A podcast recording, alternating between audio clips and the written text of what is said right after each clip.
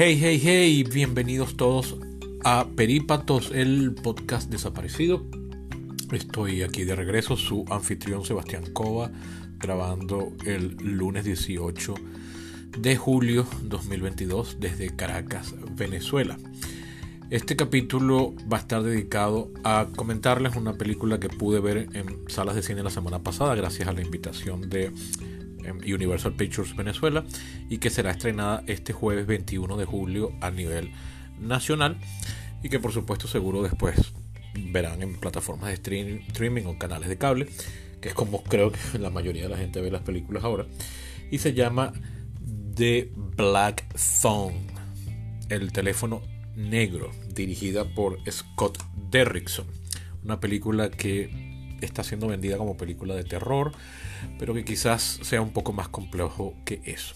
Sin más preámbulos, paso en la siguiente sección a comentarles, reseñarles y recomendarles la película en cuestión.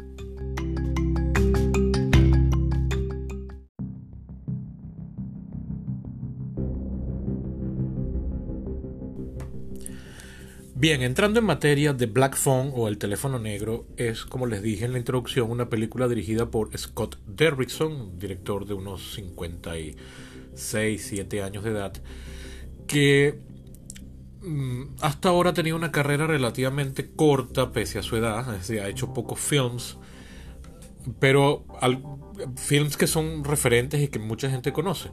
Yo en particular solo he visto dos, que son su debut de largometraje, que es El exorcismo de Emily Rose del año 2005, que está inspirada hasta cierto punto en un caso de la vida real sucedido en Alemania, si mal no recuerdo, en los años 90. Y eh, luego de eso hizo un remake del día que la Tierra se detuvo, The Day the Earth Stood. Yo no he visto ese remake del año 8. He visto es la original del año 51, que es un clásico de la temprana ciencia ficción hollywoodense. Luego hizo otra película de terror llamada Sinister. Luego hizo, que no he visto en el año 12. Luego hizo Deliver Us from Evil, que yo recuerdo que fui a verla al cine. O sea, fui al cine a querer verla. Pero al final fui con una chama que luego terminé haciendo mi, mi novia y lo que hicimos fue quedarnos en el carro encerrado haciendo SEO. Había olvidado eso y lo recordé ahorita buscando la, la, filmografía del director. Y finalmente en 2016 hizo Doctor Strange, la película número 15, si mal no recuerdo, del Marvel Cinematic Universe o MCU.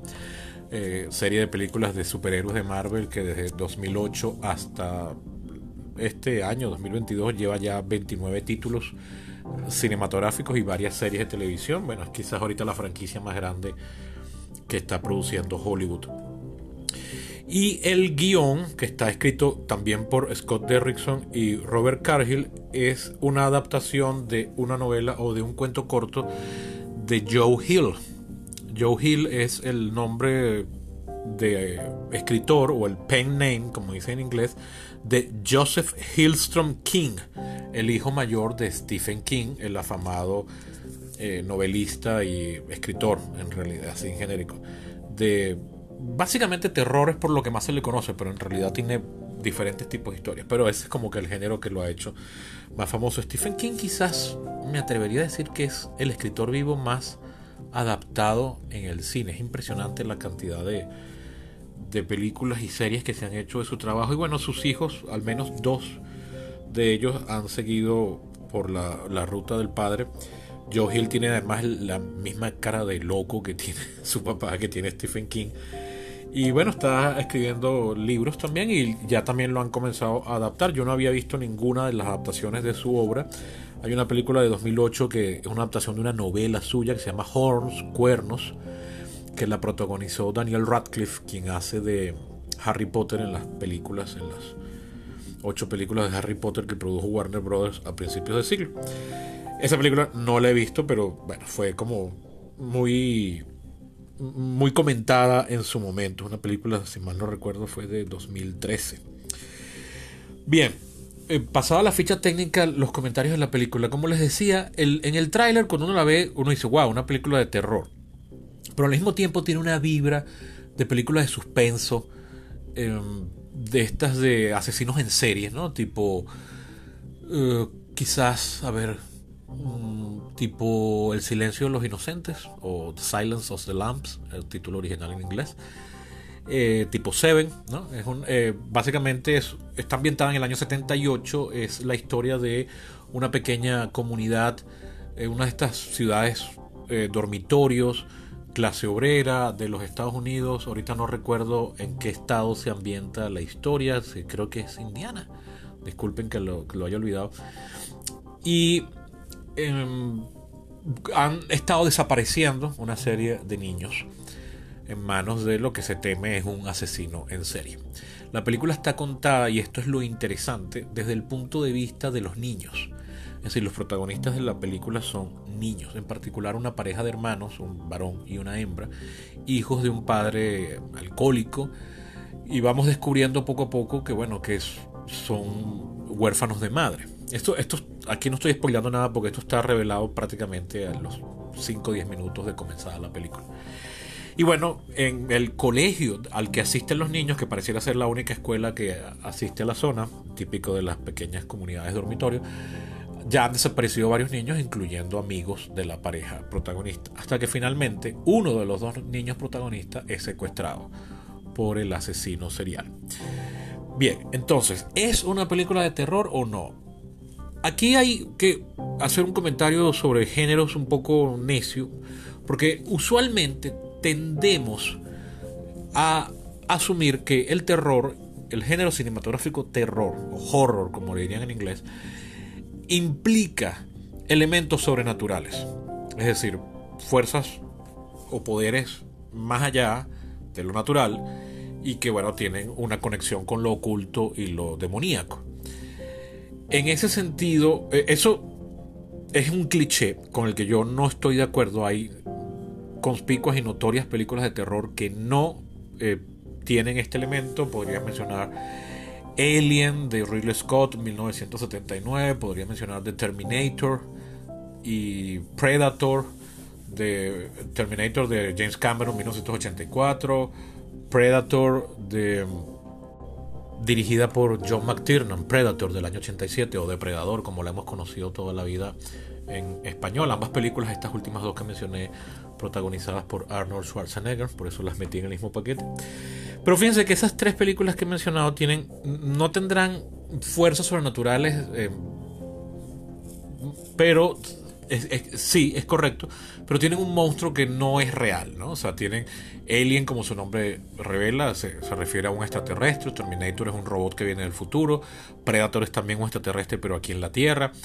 Entonces, bueno, ok, esos son elementos que no son, eh, serían ciencia ficción, pero, pero, que no, eh, inventándose un personaje que no se atiene a nuestras leyes humanas. Pero otra película que podríamos considerar terror, yo, yo la considero una película de terror, es, ya la mencioné, El silencio de los inocentes, The Silence of the Lamp, dirigida por Jonathan Dean en 1991, película que se llevó el Oscar el año siguiente. Eh, además, película que logró algo que no sucedía desde 1935, lleva, perdón, desde 1975, llevarse los, los cinco Oscars más importantes, que son película, dirección, guion, actor y actriz. Es un clásico de los 90, es una película que inició el famoso ciclo obsesivo con los asesinos seriales en los años 90 y es un peliculón. ¿no? esa es una película que bien podríamos clasificar de terror sin elemento alguno sobrenatural, pero que tiene además todos los elementos propios del cine de terror. Bueno, en ese sentido, esta película, el, elemento que está aterrorizando a la comunidad es un elemento eh, real, natural, humano, social, que no es sobrenatural. Pero la película sí tiene elementos sobrenaturales, pero no son lo que está aterrorizando a la comunidad. Eso es lo curioso. Son los... La pareja de niños protagonistas pareciera tener, eh, de, entrada, nos, nos, revela la historia, que pareciera que estos niños tienen alguna forma de conexión mística que pueden ser capaz de oír voces o, o tener visiones mientras duermen. Entonces ahí sí entra el elemento vamos a llamarlo mágico o sobrenatural. Pero no es el que está aterrorizando a la comunidad, por tanto, eh, enturbia un poco esta discusión un tanto bizantina de, a qué género pertenece. Si quieren pueden llamarlo terror, tiene de hecho más de un jump scare, que es esta técnica de asustarnos con algo que sale en la pantalla y eh, todos brincamos. De hecho, hubo, hubo, hubo, varios, pero hubo uno, el primero o el segundo de estos jump scare que de verdad me, me hizo saltar en el asiento. Eso es básicamente un efecto, ¿no? Es decir, ya después que ves la película la primera vez ya no te vuelve a producir lo mismo. A mí me parece que es la forma más barata de, lograr asustar a la audiencia en una película de terror. Esta película tiene eso, pero pareciera que como una especie de guiño por parte del director por querer incluir algún elemento clásico del género de terror. Pero a mí me parece que la película se mueve más y más cómoda como una película de suspenso, como una película de asesinos, como una película de investigación. Y en ese sentido me parece que la película funciona muy bien. En particular el trabajo de los niños, niños preadolescentes. Yo creo que aquí el mayor de los, de los protagonistas tendrá 13 años, una cosa así. 14 años, es muy bueno, cosa que es difícil de conseguir porque, bueno, actuación es en buena medida recrear las experiencias vitales y qué experiencia vital tiene un niño, ¿no? Entonces, ahí hay, es una definición muy personal, ojo. Aquí es un poco eh, tricky eso, pero me pareció que son muy, muy buenos, sobre todo la actuación de la niña. Y el papel, un papel, de lo, un papel adulto muy importante, muy relevante, está en manos de Ethan Hawke, el famoso actor americano, ya cincuentón, yo lo tengo conociendo de los años 90, es la década en la que, en la que debutó que aquí, bueno, hace nada más y nada menos que del villano. Se hace del asesino en serie y hace un muy buen trabajo. Y eso que lleva una máscara puesta en más o menos, ¿qué? 90% de las escenas en las que aparece. Pero de verdad hace un muy buen trabajo. No así los otros personajes adultos. Los otros personajes adultos me parecieron bien patéticos y en algunas ocasiones hasta una caricatura. O sea, no, no me gustaron casi en lo absoluto. Por fortuna tienen tan poco tiempo en pantalla que no arruinan eh, el sentimiento mientras uno esté viendo la película. O sea, no, no te sacan de la película porque duran muy, muy pocos. Y cuando digo muy pocos es que si los zoom yo creo que no llegan ni a 10 minutos de pantalla. Cuidado y no menos. O sea, mucho del peso de la película está puesto en lo que sucede entre el asesino y uno de los niños eh, capturados por el mismo. Y ya, hasta ahí les revelo. Es una película entretenida, no es una obra maestra. Yo todavía de Scott Derrickson no he visto algo que me deje enamorado. Su exorcismo de Emily Rose me parece una película que como concepto es interesante, pero la ejecución del mismo a, mí no, nunca no, me ha convencido. Tiene una tiene una un feeling de capítulo especial de serie de los años 90 que, que no, no, se lo puedo quitar y, me, la, me la afecta cuando la veo, ¿no? Pero como les decía, el concepto que está detrás de esta película, inspirado en un caso real, es interesante. Su Doctor Strange, por supuesto, es una película de alta factura, donde el, lo que aporta el director es muy pequeño en, cuanto a creatividad. Él iba a dirigir la más reciente película de Doctor Strange, la que, se estrenó en, cines este año, este año 2022, que se llama Doctor Strange in the Multiverse of Madness, pero en diferencias creativas con Disney lo hizo renunciar y entonces se dedicó a esta película, que es una película que iba a tener una...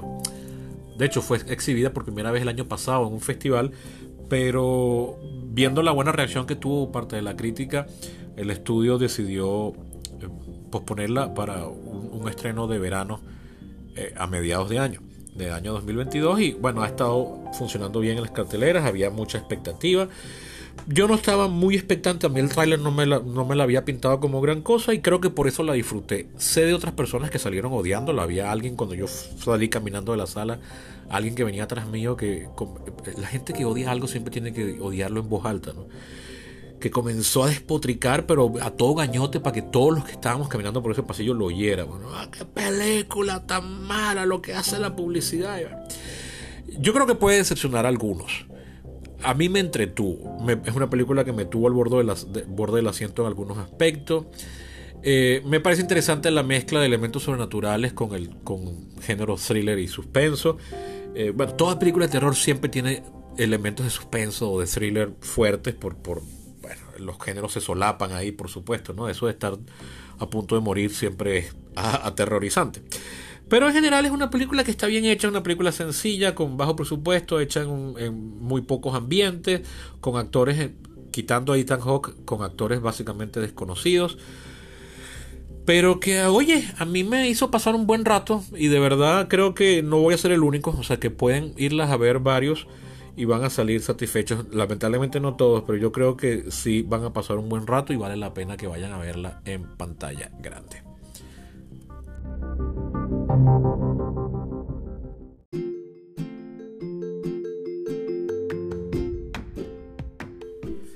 Bien, eso ha sido todo por hoy. Un capítulito corto, como son siempre los de reseñas de cine. Ojalá de verdad los entusiasme para ir a verla. Yo, yo la disfruté, estoy seguro que varios de ustedes también. Como pueden ver en el título, este es el capítulo ya número 98. Estoy, ya después de este solo queda un capítulo de intermedio para llegar al capítulo 100. Me gustaría muchísimo que el capítulo 100 fuese un capítulo, bueno, no sé, interesante o memorable o por lo menos que en mi cabeza yo pueda decir, oye, el 100 fue un tremendo capítulo que voy a recomendar mucho. Como hice con el capítulo 50. El capítulo 50 es algo que yo me tomé a pecho porque era un tema especial e importante para mí que se los recomiendo vayan y escuchen al terminar este capítulo. Pues bien, eh, estoy, ya yo tengo una idea de que, sobre qué podría hacerlo, pero estoy abierto a sugerencias, así que bueno, si quieren sugerir algo, pues háganmelo saber por mis redes sociales, Eco23 en Twitter y Facebook. Eh, también, por supuesto, como siempre, les recuerdo que este podcast se mantiene gracias a sus contribuciones. Para ser un mecenas, visiten mi Patreon, se escribe patreon.com slash Perípatos y ahí pueden ver que por apenas un dólar mensual, pueden donar más, pero con mínimo un dólar mensual, pues ayudan a la causa. También pueden ayudar haciéndole llegar este podcast a quien creen que le puede gustar, entretener o interesar. Eso ha sido todo por hoy. Hasta la próxima.